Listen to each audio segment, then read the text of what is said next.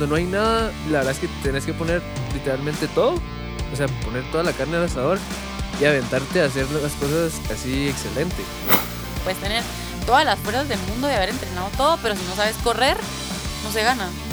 Y es que hay dos caminos, porque al no pasar un proceso y brincar del punto A al punto B, en lugar de hacer eso, pasar del punto A al punto C, pues decís me frustro porque no doy la talla, va. Inexpertos, primera temporada. Bueno, eh, ¿qué tal, inexpertos? Bienvenidos a un nuevo episodio, a un episodio especial, la verdad. Es el primer episodio donde tenemos a una atleta, Yeah, tenés razón. crack, ajá, ¿verdad que sí? Sí. Eh, bienvenidos y tenemos a Nicole Acoen. Eso, ¿cómo Hola. estás? Bien, gracias a ustedes por la invitación. No, hombre, gracias, ajá, gracias por venir. Eh, qué chilero, pues como mencionaba, tú sos la primera persona atleta que tenemos aquí. Y la verdad es que qué chilero, de los tres, somos tres usualmente. Hoy faltó alguien. Eh, Esteban. Pero como que aquellos no son tan metidos en el deporte. Sí. Y a mí sí me gustó un montón. Eh, entonces, como que tengo varias preguntas, como te decía antes, pero vamos a ir ahí viendo cómo, em, cómo lo llevamos. Eh, tú iniciaste tu carrera, digamos, desde súper chiquita, a los seis años.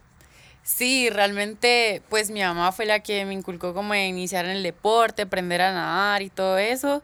Eh, por, por tiempo lo hice solo como por salud, digamos, porque mi mamá me llevaba a las clases de natación y todo Sí, eso. Pero poco a poco como que le fui agarrando el gusto pues a entrenar, que no es lo mismo que ir solo a nadar tranquila, digamos. Entonces pues fue ese gusto entrenar y, em- y me inicié en el triatlón. Y luego ya empecé a competir.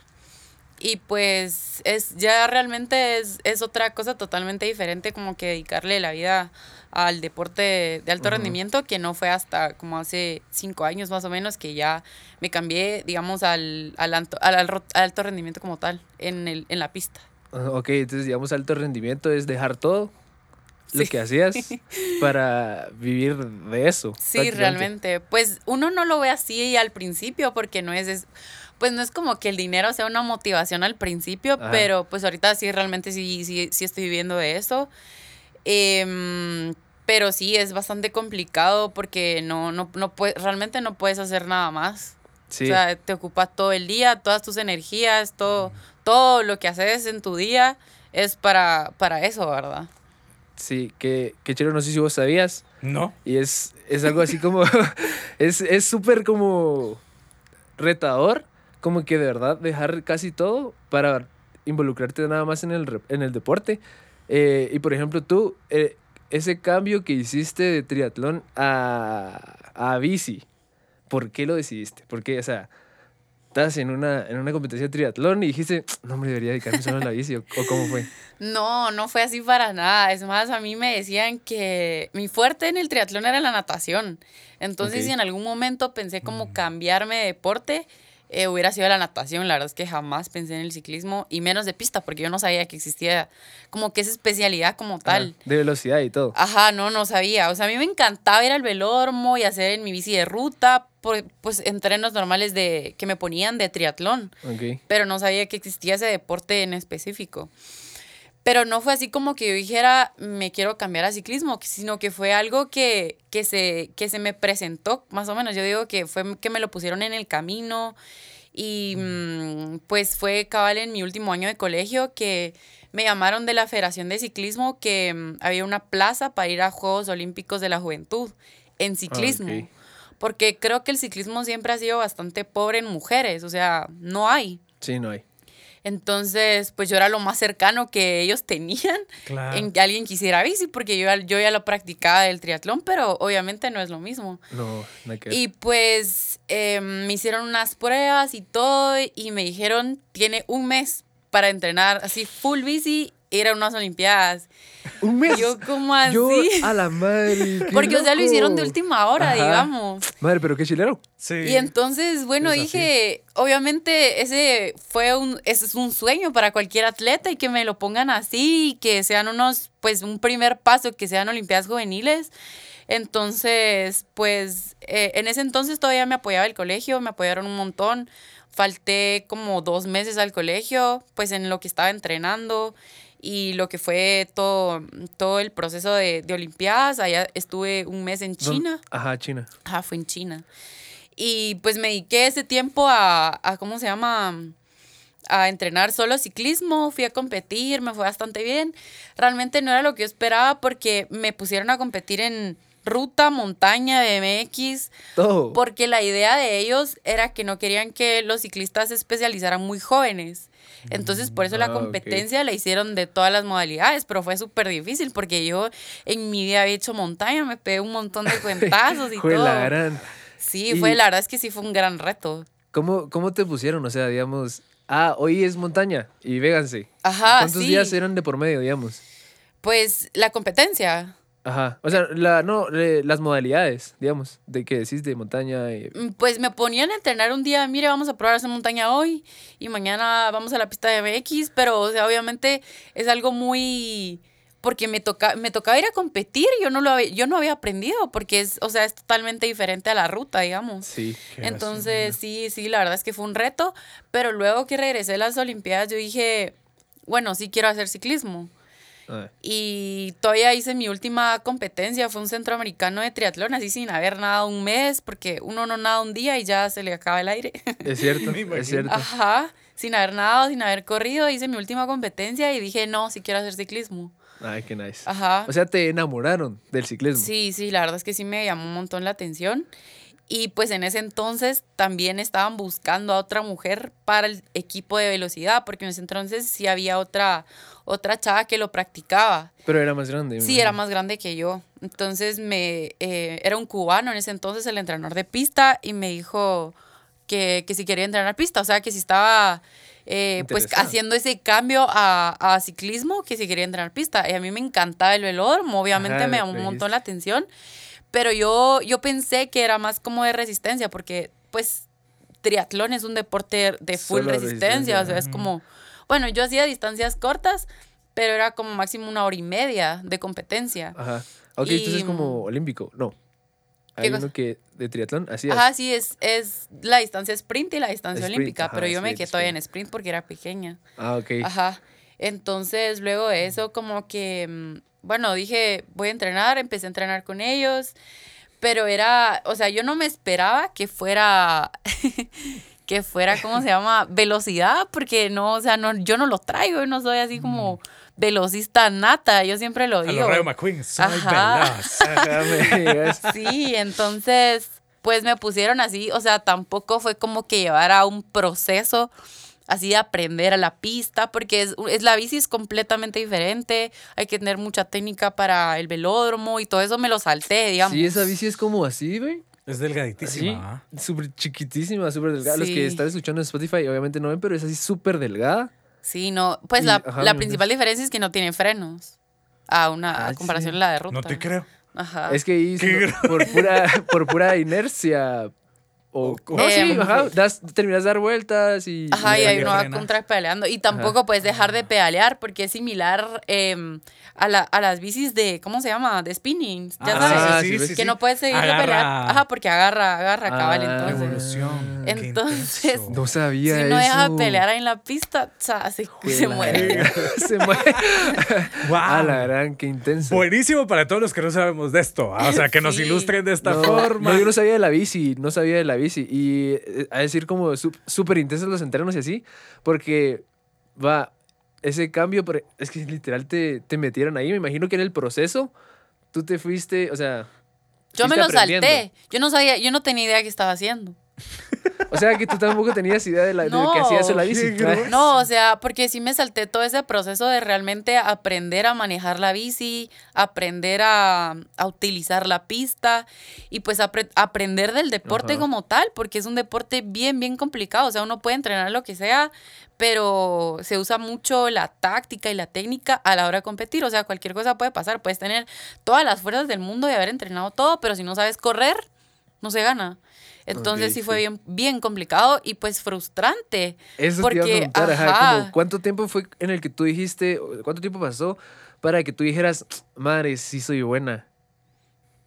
Porque sos buena. O sea, sos No, buena pero en para eso. que- sí, sos para que en te sintieras porque... ya en tu, como pez en el agua. Pues, Ajá, dijeras, ah, este es el- exacto. este ¿Cuánto es el tiempo pasó para, que no te sintieras, que se quitara esa frustración de, madre, no me sale lo que me están pidiendo? Yo creo que fue como un año en que yo decía, no, yo quiero hacer pista, pero quiero hacer resistencia. Porque en ese entonces, o sea, yo me metía a las dos carreras, a la, a la resistencia y a la velocidad. Ah, ok. Y le ganaba las tablas de Watt en resistencia. Entonces yo decía, pero ¿por qué no estoy haciendo resistencia? pues. Pero tenía como esa espinita de que quería mejorar en la velocidad. Ok. Y, mm, y obviamente fue frustrante porque obviamente los tiempos son, son muy cortos, entonces las mejoras son Micro, medio, así. o sea, milésimas de segundo. Qué, qué Y- nervios. Sí. Ajá, y era bien complicado. Entonces yo me salté todo ese proceso de aprender y todo eso y fui a competir a Juegos Panamericanos de Toronto 2015. Yo no tenía idea qué estaba haciendo. O sea, Wow. incluso ¿Cuántos años tenías ahí? Eh, 17, ah, creo yo, 17. 17. Ajá. Entonces, y compet- incluso competí en el equipo de persecución por equipos, que es una, una prueba de resistencia, y en el equipo de velocidad. Porque, Madre. o sea, yo podía, digamos que hacer las dos cosas en ese momento. Ah, la verdad, Ajá, entonces, pues sí fue, y no, incluso el entrenador de, porque también entrené la, la resistencia en esa parte antes, fue una, la verdad es que sí fue un reto, fue una locura eso, entrenar chilero. las dos cosas, porque no, nada que ver. Ajá. Qué, qué Ajá. chilero. Yo siento que eh, está bueno hablar de eso, de que a veces, es que, ¿sabes qué? Siempre hemos hablado de que saltarte un proceso es algo que, que no deberías de hacer, No. que para deberías de evitar. Ajá. Sí. Pero a ti te hicieron saltarte el proceso, ¿me entendés? Entonces fue así como, madre, esta chava, fijo, ya sabe. Entonces pongámosla a practicar, va. Pero qué chilero que te pase eso a ti. O sea, como que eso es la excepción de que, que no deberían de saltar ese proceso, pero tu proceso empezó, digamos, definitivamente eh, en, otro, en otro escalón. Y es que hay dos caminos, porque al no pasar un proceso y brincar del punto A al punto B, en lugar de hacer eso, pasar del punto A al punto C, vos Ajá. decís, me frustro porque no Sí. doy la talla, ¿va? Entonces, que no hayas tenido la... la- que, no haya, que no haya pasado por tu cabeza o por, porque por todo lo que has dicho nunca pasó por tu cabeza. No. No. entrarle, pues. Eso ya habla mucho del tema de la disciplina, la dedicación y el deseo de ser atleta de alto rendimiento. Como tal. Ajá, justo eso iba a mencionar yo, de, de tu deseo de ser, eso de, de que cualquier atleta desea ir a los Juegos Olímpicos, es, o sea, yo sueño. Lo va a cumplir. Asá, Pero no sé qué juegos, pero lo va a cumplir. Eh, aunque sea los de la kermés de tu colegio. no, no, no. No. Si tiene que ser así. Es que quiero hacerme mi tatuaje. Ah. Todo- De todos los lo tienen, aros. todos lo tienen, ajá, todo el mundo lo tiene. Eh, pero para, tú tenés ahorita esa meta, digamos. Esa meta de. Eh, sí, pues yo creo que eh, obviamente tenemos esa meta a- como a largo plazo, pero hay muchas cosas antes que, que quisiera cumplir. O sea, pues mm, ahorita lo que tengo en la mente y que me quedó desde que fui a, a mis segundos Juegos Panamericanos, que ahí ya, sabía lo que estaba haciendo. Ajá, ajá. Pues fue que me quedé muy, muy cerca del podio, entonces... Súper, cuarto lugar. Sí, entonces... No sé por sí, cuánto. ¿Por cuánto fue? Mm, por nada. Así de que. así, no sé, nada. tal vez así, la bici. Ah, la madre. Sí, entonces sí, eso me, me afectó un montón, la verdad, pero entonces yo digo, no, o sea, y todos los días me lo digo, yo no sé cómo, pero voy a ir a ganar esos juegos. Asá. Ah, la. Buenísimo. Y ahorita, bueno, ahorita no sé cuándo son. Me imagino que son en, en 2020. ¿El otro año? En 2023. 2023. Ajá. Te faltaron dos años. Siempre es. Tres. 2000 ah, es cierto, va. No, dos, dos, dos, va. Pero, eh, ajá, eso te iba a preguntar. ¿Cómo fue tu experiencia ahí en los Panamericanos? Es el primer paso para los Olímpicos. Eh, pues sí, pero no. Porque pues nuestra, nuestra clasificación no es como que tengamos una plaza directa por ir a competir a Juegos Panamericanos, porque normalmente ese es el salto. O sea, vamos a Juegos Centroamericanos y el Caribe, que es el, el segundo evento de ciclo olímpico, y ahí sí agarramos plazas para Juegos Panamericanos. Ajá, para. Ajá, pero en Panamericanos no Ya no tenemos para- opción de tener una plaza a Juegos Olímpicos. Ah, bueno, sí, los ciclistas, digamos. Ajá, sí. Ah. Los ciclistas, sí. O en, en la pista también. Es bien complicada la, la, la clasificación. O sea, yo el otro año ya tengo que empezar a hacer todas las copas del mundo, el mundial, el panamericano y todos esos puntos se van sumando a un ranking olímpico. Y son tres años de clasificación. O sea, yo el otro año ya, ya empiezo como que a clasificar. Ah, ok. Y lo complicado es que mm, No hay gente. no hay gente, ajá, porque lo hacen un ranking olímpico por país. Por- ajá. Entonces yo soy la única, digamos, sumando puntos para mi país. Exacto. En cambio, en México, digamos, hay cinco o seis velocistas que suman puntos para su país. Entonces es una gran diferencia. A la madre, sí. Y realmente, eh, pues al final, ya cuando tienen los clasificados, el, el país es el que escoge, eh, pues a quién le van a dar la plaza. Pero ya sumaron entre todas, digamos, y a mí me toca sola. Madre, entonces es eso. bien, bien, bien difícil, pero pues ya tenemos como un plan para lograrlo, entonces. Ah, bueno. Ajá. Ah, está bien. Eh, ajá, eso no lo mencionamos en un inicio. Entonces, la única que hace. eh, Ciclismo en pista. Ajá, ciclismo en pista, velocidad eh, de, de mujer. Sí. Qué grueso, sos la pionera. Y acabas de ganarle, a- a- acabas de, de triunfar bastante en una competencia de hombres, ¿no? Eh, sí. Em, yo desde el- de hace como dos años le digo a mi entrenador así como meteme a competir con ellos, meteme a competir con ellos porque igual de nada me sirve ay, ganar y no hay Ajá. nadie más. Pues sí. Ajá, entonces, eh, yo- y él así como, no, es que te van a sacar un montón y que no sé qué, yo no me importa, pero meteme. Y bueno, desde ese Me entonces, desde ese entonces como que ya empecé a competir con ellos y todo. Y, y fue hasta, fue hace como un mes que fue la primera Sí, parada cierto. de pista.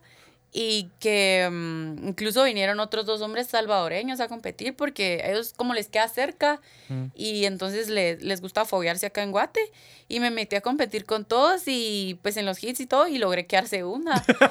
y es la primera vez, pilas, es la primera vez pilas. que, ¿Que me meto a un podio de los hombres. ¡Qué buena! Qué crack. Es que. Imagínate los Ajá, sí, a chavos, decir, los o chavos sea, así. Así como, ¿qué? Ah, la verdad, Sí, o yo creo que sí le dolió porque Sí, fijo. él así como que en la, en la semifinal nos llegó a decir, porque somos compañeros, ¿va? Entonces así como, ah, sí, ahorita te toca a ti con no sé quién.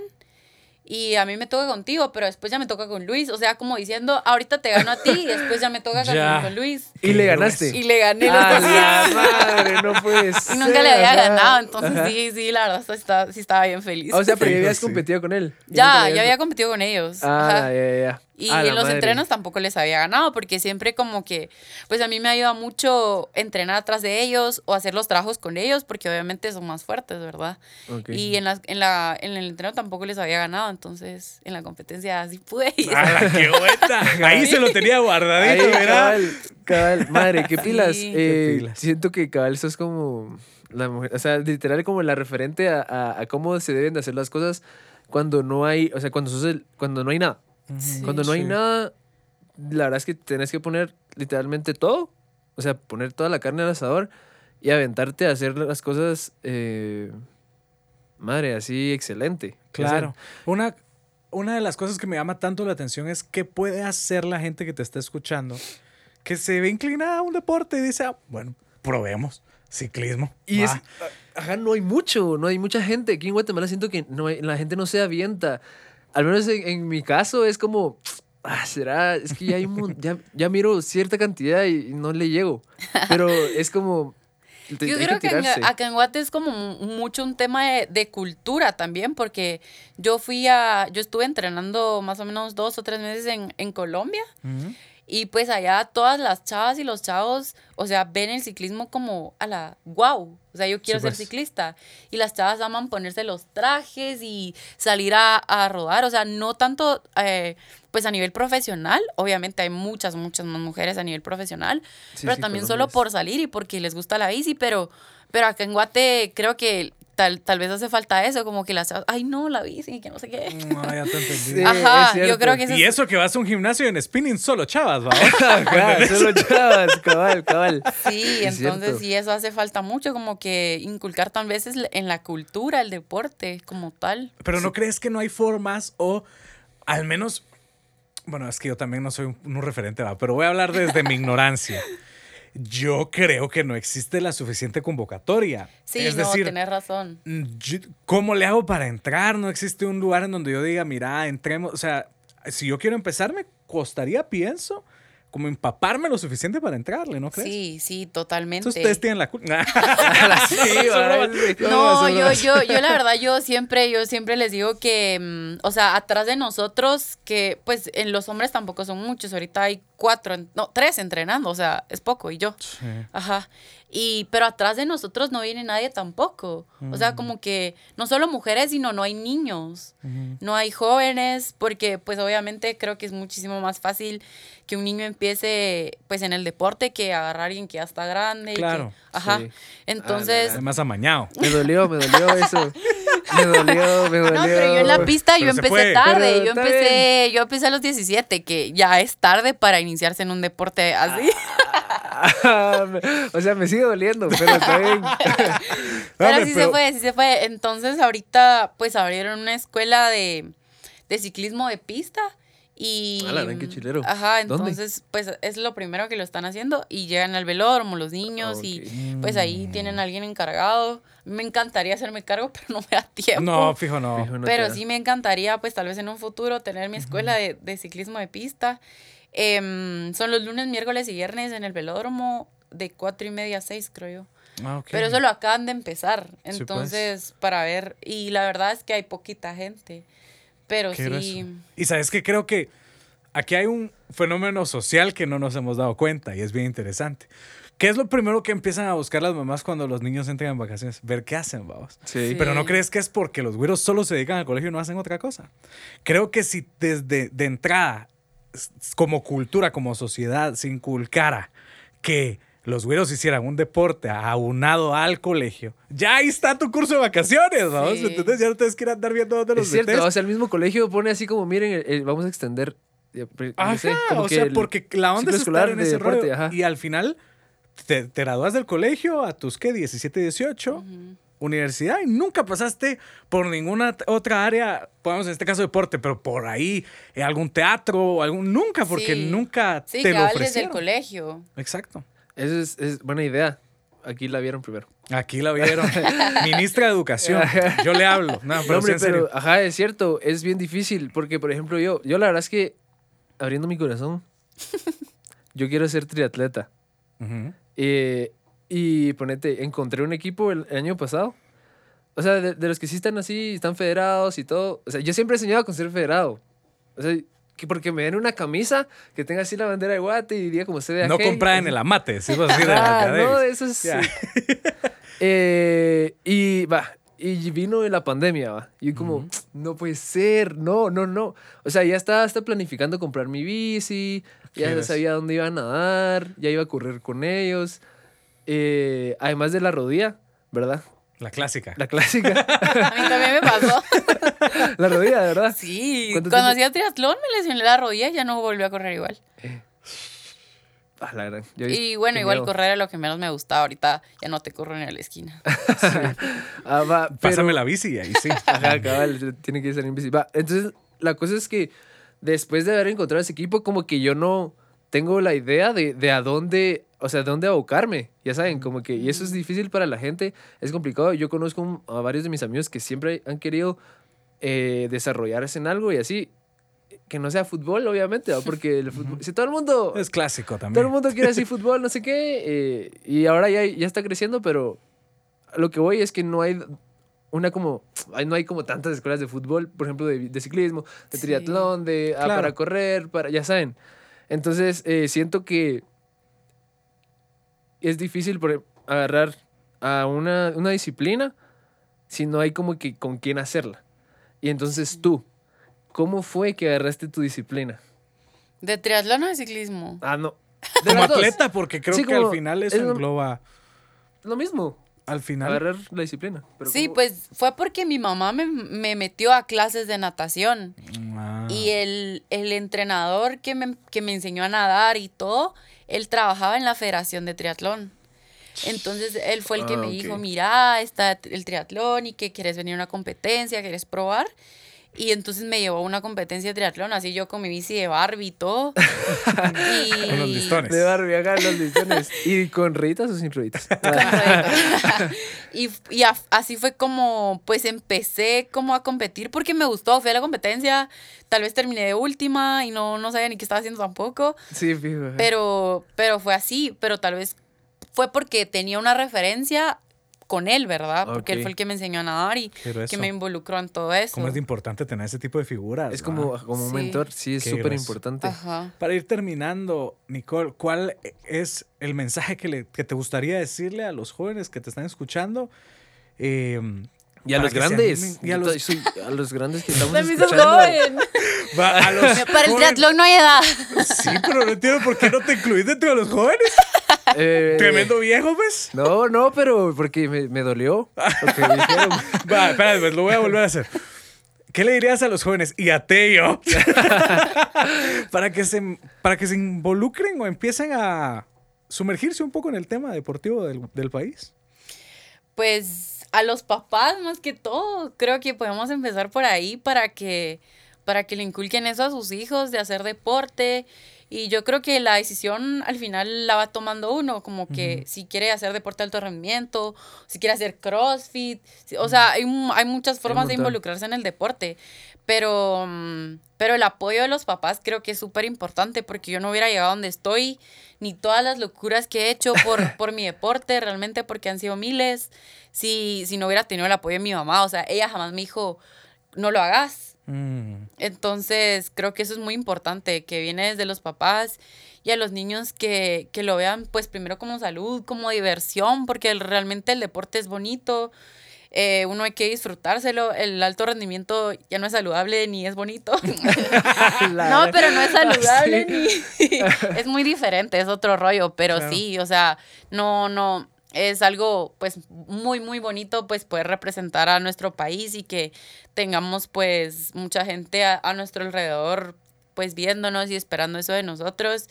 Y pues nada, que, que se animen, que no es muy tarde para empezar en algún nunca, es, deporte. nunca es tarde. Nunca es tarde, sí. Se las compro. Sí, Buenísimo. eh, qué buenísimo. Eh, solo antes de que terminemos, ¿cuál, entonces, ¿cuál fue una de las locuras que hiciste por tu deporte? Pues primero no terminé mi- el colegio, o sea, lo terminé en homeschool, ya no, yo no me gradué con mis amigas. Ah, no hubo prom. Ajá, no me gradué con mis amigas, eso fue algo bien difícil, pero. Ajá. pues creo que en, en, a lo largo de una carrera deportiva siempre nos toca como tomar decisiones entre, ajá, entre el deporte y eso, porque también estuve en la U y jamás me apoyaron, entonces... Classic. Ajá, entonces no es como son- en los estados que es esa cultura de sos deportista, tenés una beca, te apoyamos estudiando, no, acá no es así. Entonces también me salí de la U, o sea, fue otra decisión difícil Qué y le voy al deporte y pues he viajado sola, me he patrocinado yo a mí misma copas del mundo, me ha pasado de Ah, todo allá. Ajá, Pero sí, como o que sea, te perdiste y así. Sí, las maletas no me llegaron, la bici no me llegaron. Es en mi primera Copa del Mundo yo competí en una bici prestada. A la madre. O sea, han sido miles, miles, miles de aventuras y miles de decisiones, pero sé que todo lo hago por, por un sueño, ¿verdad? Ajá. Y por, por ver esa bandera una vez en un, en un gran podio. Qué pilas, qué crack. Voy a llorar.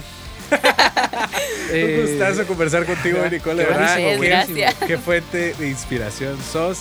Te deseamos los mejores de los éxitos como, como inexpertos que sí. somos. Ajá. Y gracias por estar acá en la cabina de Radio Actitud 100.9. Gracias y hasta la próxima. Órale pues.